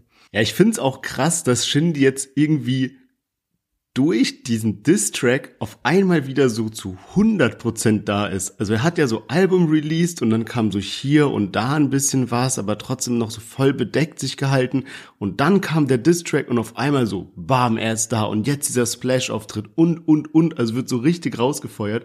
Aber wie du schon richtig gesagt hast, ähm, da kommt wahrscheinlich eine Antwort. Ich fand es auch so, musste auch schmunzeln, als ich das gelesen habe, was der da bei der Bild-Zeitung gesagt hat. Und zwar hat Kollege über Shindy gesagt, ich persönlich kann über seine Mutter nur Positives sagen. Eine herzliche Dame, die für ihr Alter noch durchaus attraktiv ist. Mein Freund Farid sieht das übrigens genauso. Also, das ist ja durch die Blume wirklich schon so angekündigt, irgendwie, dass da was kommt.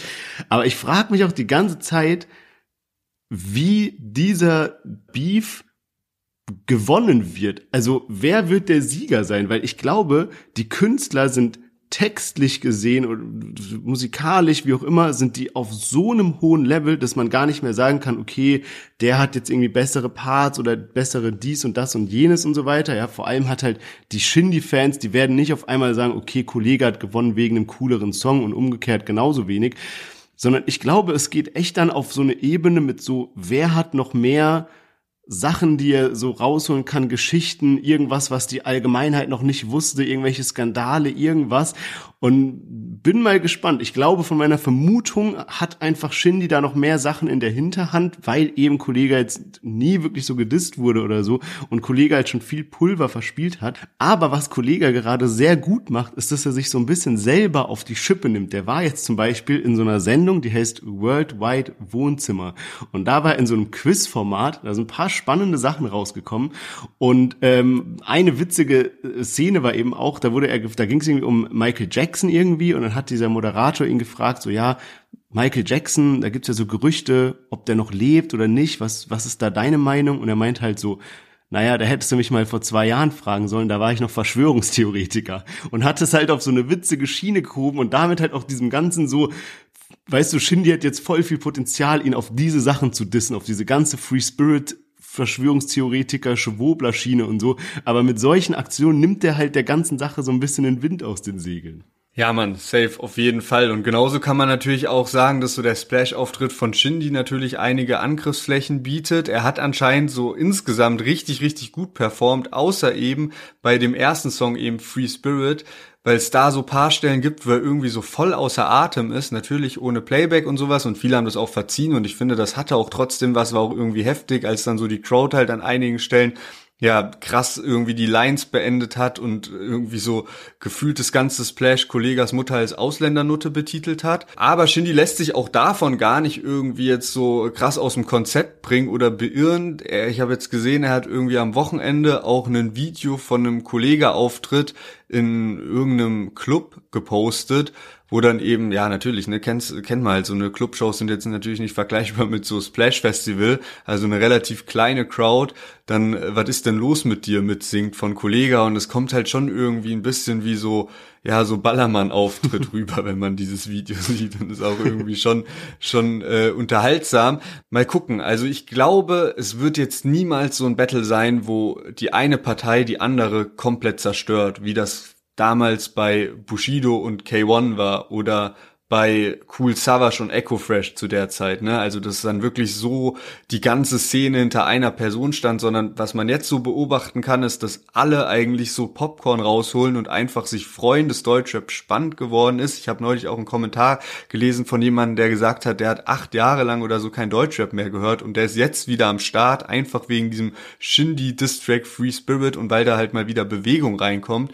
Deswegen glaube ich, sind alle halt voll auf diesem Unterhaltungsfaktor und äh, beide Seiten haben halt eine starke Fanbase, die auch jetzt nicht so krass umstimmbar ist. Und das war ja damals zum Beispiel bei einem Bushido oder K1 auch dann irgendwie was anderes, weil auch K1s Musik dann nicht mehr ganz so nice war und man dann halt easy das auch haten konnte und dann halt auch diese Fraktion rund um Bushido und Shindy zu der Zeit dann halt sehr stabile Musik gemacht hat. Ja, ja, das ist eigentlich auch ganz witzig, weil wir haben so zwei Umfragen in der Insta-Story gemacht, wobei der erste haben wir irgendwie so gemeint, ja, kurz mal abstimmen, so, wo seid ihr gerade so beeftechnisch irgendwie Shindy oder Kollega slash Farid Bang? Und heute haben wir auch eine Umfrage gemacht, das war so ein Meme. Man kennt ja dieses eine Meme, wo dieser Typ an so einem Tisch sitzt mit so einem Schild vorne dran, dann steht immer so ein Spruch und irgendwie so Change my mind. Und da stand halt so drauf, wenn Kollega in spätestens einer Woche keinen Distrack rausgehauen hat, hat Shindy den Beef gewonnen. Change my mind. Und dann war halt so die Umfrage so, ja, stimmt oder stimmt nicht? Also stimmt ja der Aussage zu und es ist halt jetzt 53 zu 47. Also man sieht so voll, es ist wirklich immer so Hälfte, Hälfte, ist jetzt nicht so geisteskrank, alle sind für den einen oder für den anderen. Also so sind die jedes Mal ausgefallen. Und ja, also es ist einfach das Coolste, was einfach gerade passieren kann. Man muss aber auch sagen, Kollege hat sich so ein ganz kleines Eigentor letztens geschossen und zwar hatte der in der Vergangenheit diesen Shitstorm mit diesem Ghostwriting und dass er Parts geklaut hat aus diesem MC-Forum und dann haben sich eben auch paar dieser Ghostwriter irgendwie gemeldet und darauf ist er aber noch nie eingegangen. Also da stehen einige Sachen im Raum, die wird Shindy auch mit Sicherheit noch thematisieren in den nächsten Tracks. Aber er hat eben jetzt so eine Ansage gemacht für sein kommendes Album äh, La Deutsche Vita und es fängt eben so an mit irgendwie so, kommt Alphas jetzt alle mal Boxen kaufen, jetzt zeigen wir denen nochmal, dass wir auch in den Charts auf die Eins gehen können und so und erklärt dann aber so ein paar Sätze danach irgendwie so, ja, das wird jetzt nicht so ein Album sein mit so, was so ganz verkopft ist, mit so vielen um die Ecke Reimen und sowas, sondern eher so locker aus dem Handgelenk geschüttelt, irgendwie sowas, ja. Und das hört sich halt so durch die Blume schon so ein bisschen an so, hm, ist das jetzt was Gutes bei einem Kollega, wenn die Parts nicht um die Ecke sind, sondern aus dem Handgelenk geschüttelt?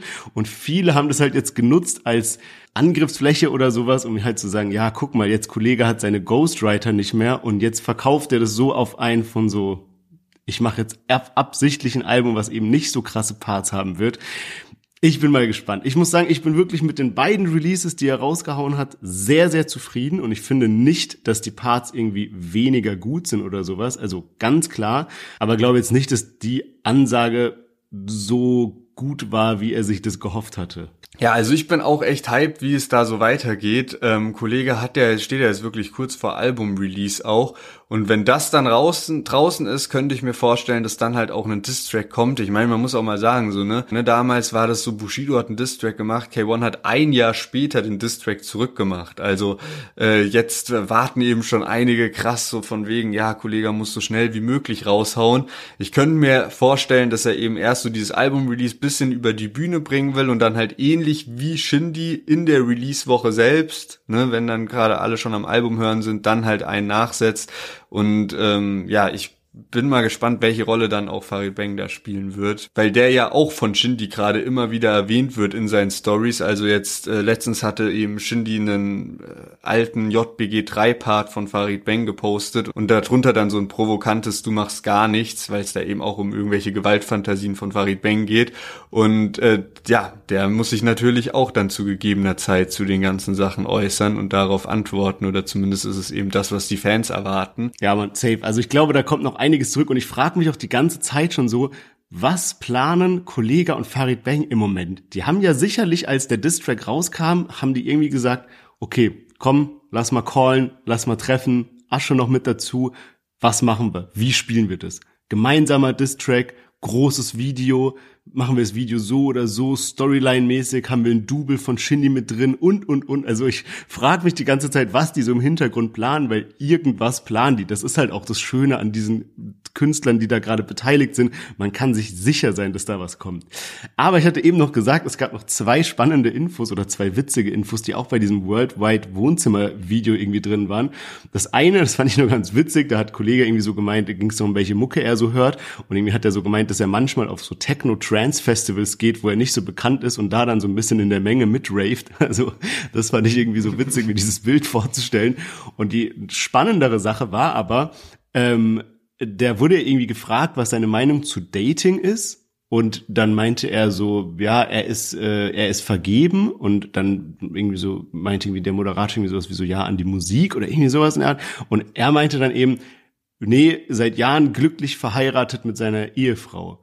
Und das ist halt auch so eine wilde Sache, die ich gar nicht wusste. Es ging die es ging schon länger so Sachen rum, also er hat mal irgendwie so einen Chatverlauf irgendwie gepostet, aber man wusste jetzt nicht, Freundin, Frau, ist es noch aktuell? Dann, wenn man auch zum Beispiel so diese mitten im Boss Life Folgen guckt, dann wirkt es ja jetzt nicht so, dass er da so kappelmäßig unterwegs, oder dass man die Frau sieht. Es gibt auch Gerüchte, dass er ein Kind hat, ich glaube einen Sohn oder sowas. Und das finde ich dann so krass, wenn man irgendwie denkt, okay, heftig, wie er dieses Image aufrecht erhalten kann von diesem Boss und Kollege und bla bla und im Hintergrund aber so Frau und eventuell Kind hat und so seit Jahren verheiratet ist. Also ähm, ja, fand ich auf jeden Fall sehr überraschend und würde sagen, wir kommen mal jetzt zu unserem letzten Thema von heute und zwar Tilos, ja, kann man ehrlicherweise sagen, skandalöser Auftritt in Magdeburg und die ganzen Wellen, die das dann noch geschlagen hat. Thilo hatte eben äh, einen Auftritt in Magdeburg und war dann da eben so betrunken. Er war mit der Flasche auf der Bühne und da gibt's massenhaft Videos auf TikTok, wie schon vorhin bei der Haftbefehl Club Show erwähnt. Auf jeden Fall torkelt er da, er kann nicht mehr richtig sprechen er er äh, beeft sich auch ein bisschen mit der Crowd irgendwie. Die buhen ihn dann irgendwann aus, weil er irgendwie sagt, irgendwie, dass Hamburg besser wäre als Magdeburg und also ganz, ganz, ganz, ganz heftig. Er kann nicht mehr wirklich so sprechen. Er probiert dann irgendwie so ein Moshpit anzukündigen und kann so das Wort Moshpit auch nicht mehr aussprechen. Also schon ein sehr krasses Bild, muss man sagen. Und das Ganze hat dann eben so viel Aufmerksamkeit bekommen, dass Tilo sogar von einigen Festivals gecancelt wurde. Er hat dann nämlich danach eine Ansage gemacht, relativ viele, also so Insta-Stories, wo er eben so ein bisschen Real Talk, auch viel gefasster, mit einem Glas Wasser in der Hand dann in die Kamera spricht und sagt, ey Leute, es tut ihm leid, was da in Magdeburg abging, das macht er nicht mehr. Irgendwie hatte der so eine gewisse Suchtverlagerung von den Drugs auf Alkohol und dass er dann halt da besoffen auf der Bühne steht, das ist ein Fehler, den gesteht er sich ein und daran will er arbeiten, dass er das ändert, weil er will geile Shows spielen und er sieht, wenn da seine Fans sind, die halt irgendwie, keine Ahnung, 30, 40 Euro oder sowas für ein Ticket ausgegeben haben, dann erwarten die auch, dass der da 30 bis 60 Minuten nüchtern genug ist, um irgendwie eine geile Show zu performen. Und in diesem Statement erwähnt er aber auch das mit den Festivals und er sagt, er sagt sowas wie, und da hat jetzt noch ein Festival gecancelt, weil die nicht wollen, dass man eben so besoffen auf der Bühne ist oder dass man auch sowas irgendwie vertritt sozusagen. Die wollen nicht dahinter stehen und jemand so Drogen- und Alkoholkonsum so krass auf der Bühne irgendwie zeigt. Und dieses eben noch ein Festival, also impliziert ja, dass es irgendwie mehr als eins sind, ist schon heftig. Also ist schon heftig. Ähm, ich finde, er hat darauf jetzt gut reagiert mit diesen Stories und dass er sich, dass er da eben sich so direkt an seine Fans gewandt hat. Was aber noch so ein anderer großer Punkt ist, der eben im Raum steht, ist dieses, warum lässt man dich so auf die Bühne? Warum halten deine Freunde, die immer um dich herum sind, dich nicht davon ab? Oder dein Manager, zum Beispiel Jan Rode, ja, haben wir jetzt schon oft drüber gesprochen, ja. Und auch darauf ist er ganz explizit eingegangen, hat so gesagt, ja, so don't blame it on the management and the friends oder irgendwie sowas, dass er gesagt hat, die probieren ihm da im Vorfeld so diese Flasche wegzunehmen und äh, ihm zu sagen, hör jetzt auf, es reicht, du hast gleich deinen Auftritt und dass er aber immer so, Digga, ich mach, was ich will und sich die Flasche zurückholt und halt diesen Modus, ne. Und ihr seid bestimmt auch gespannt, ob wir vielleicht noch so ein paar Zusatzinfos haben, weil wir ja letztens auf dem Geburtstag von Thilo waren. Wir wurden ja von Jan Rode eingeladen auf die Geburtstagsparty in Hamburg. Und ich muss sagen, das war, also das mit diesen Freunden, die sich um ihn kümmern und Management und so weiter, das kann ich beziehungsweise wir auch wirklich bestätigen. Also auch auf der Party, ich meine, war sein Geburtstag, so der hat da natürlich auch was getrunken und so weiter, aber wurde dann die ganze Zeit eben so von seinen Freunden umringt, die gesagt haben, so Bro, jetzt mal hier ein Glas Wasser. Hab gesehen, dass Jan Rodin irgendwann mal so kurz mal hingesetzt hat und so ein bisschen sich um ihn gekümmert hat. Und ich glaube, so ist halt wirklich die Realität, dass seine Freunde sich da wirklich auch sorgen um sich und da Gedanken machen. Er hat dann auch so Chatverläufe gepostet und so weiter.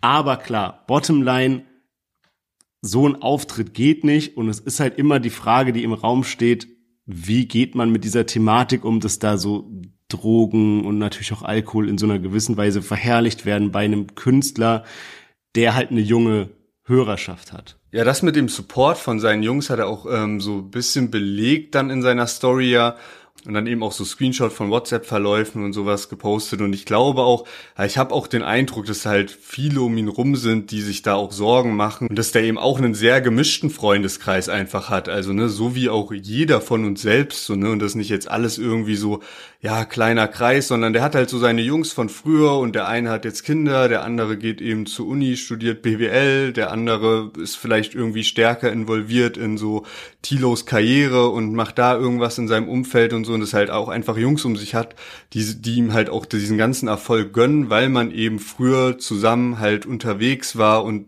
und dann eben davon auch geträumt hat, dass es irgendwann im Leben besser läuft. Tilo hat auch erwähnt, dass eben gerade jetzt Alkohol sehr schwierig ist für ihn und irgendwie auch so krass präsent geworden ist. Das hast du auch gesagt. Er hat von der Suchtverlagerung gesprochen und dass er davon eben weg will und dann auch so versprochen hat, ne, dass man ihn jetzt bei den nächsten Auftritten dann auch mit Wasser auf der Bühne sehen wird. Er hat aber auch gesagt, gerade bei diesem Auftritt in Magdeburg war es eben nicht nur Alkohol, sondern Alkohol in Kombination mit Xanax ähm, und ja, schon irgendwie erschreckend und auch wenn man, und das liest man eben auch immer mehr in den Kommentaren, ne? also vielleicht war das vor einem Jahr noch dann so, ah, Tilo der Junkie und jetzt ist auch schon sehr viele Kommentare, die sich wirklich Sorgen machen und so sagen so, ey, das kann ganz gefährlich enden, so im Sinne von, wer weiß, vielleicht hat Deutschrap da irgendwann dann seinen ersten Drogentoten. Ja, ja, ja, true. Also ich meine, in Amerika, wenn man sich mal so Cases wie Lil Peep oder sowas anguckt, das ist ja schrecklich, was da passiert ist. Und ich muss auch eine Sache nochmal ganz kurz korrigieren, was ich eben gesagt habe. Und zwar, ich habe irgendwie gemeint, diese, dass Tilo irgendwie Drogen verherrlichen würde. Ich würde es so ein bisschen anders ausdrücken. Und zwar eher, dass er halt so die Schattenseiten vom Drogenkonsum auch so ein bisschen zeigt. Weil ich glaube, für einen so jungen Künstler mit diesem Hype, aber eben halt einfach einem Suchtproblem, ist es so schwierig da rauszukommen. Ich meine, du bist die ganze Zeit on Tour auf bei Clubshows irgendwo am Feiern. Es ist immer in diesem Party, in dieser Partyatmosphäre und es ist halt so schwer, sich da rauszuziehen. Und gerade wenn du auch nach so tausend Sachen irgendwie süchtig bist, keine Ahnung, wie man es anders ausdrücken soll, dann ist es halt so leicht, da wieder rückfällig zu werden. Und was ich auch nicht wusste, das habe ich heute in einem Video erfahren. Und zwar gibt es ein sehr, sehr gutes Video auf YouTube zu dieser Thematik. Das ist von der YouTuberin Desi und das heißt Zwischen Erfolg und Absturz Tilos Kampf mit der Abhängigkeit. Und zwar hat Tilo eine äh, Angststörung und leidet eben unter so Panikattacken. Das wurde damals ausgelöst, weil er irgendwie überfallen wurde und dann hatte der so Probleme damit, dass er sich irgendwann am Medikamentenschrank seiner Mutter bedient hat und da dann eben diese Tabletten gefunden hat, weiß gar nicht mehr welche, was für Drugs, sage ich mal, das jetzt waren, ja.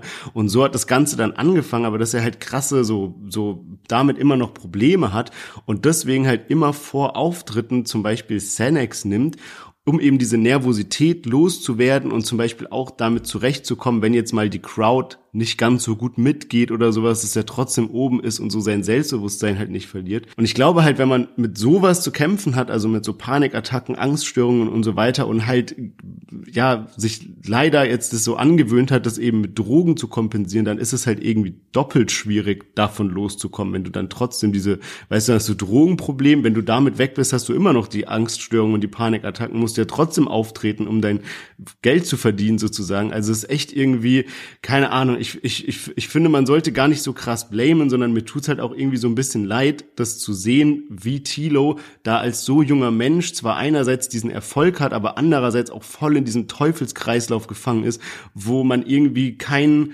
wirkliches Entkommen sieht. Ja, und halt wirklich auch dieses Problem ist, dass halt Alkohol so ähm, akzeptiert in der Gesellschaft ist und ja gerade auch bei Festivals im Backstage du dann halt Free Drinks und sowas bekommst, ne, so dann, du, du musst da eigentlich radikal rangehen. Wenn du nicht trinken willst, dann gar kein Alkohol, weil wenn du halt anfängst, dann so ein, zwei Bier zu trinken, so, dann geht's halt auch ganz schnell weiter, dass du dann halt am Ende wirklich aufpassen musst, nicht zu besoffen auf der Bühne zu sein.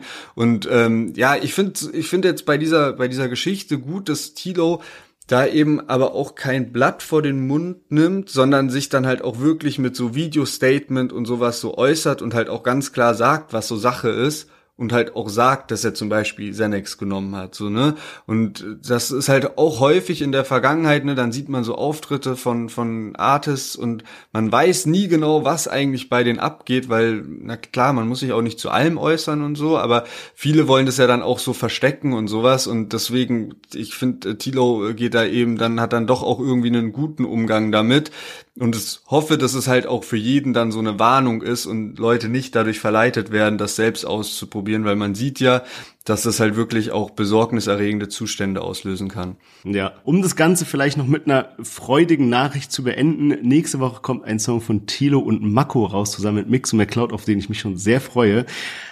Aber bis dahin würde ich sagen, machen wir mal Schluss für heute. Es war eine sehr spannende Folge, fand ich. Viele wichtige Themen und spannende Songs dabei. Also, nicht vergessen, wenn ihr weiterhin jede Woche über die latest Deutschrap News informiert werden wollt, Interviews und coole Songs dabei haben wollt, dann drückt auf jeden Fall einmal auf Folgen, wo auch immer ihr gerade diesen Podcast hört und gebt uns gerne eine positive Bewertung. Das freut uns sehr und pusht natürlich auch den Podcast. Also gerne folgen. Wir hören uns nächste Woche wieder. Macht's gut. Ciao, ciao.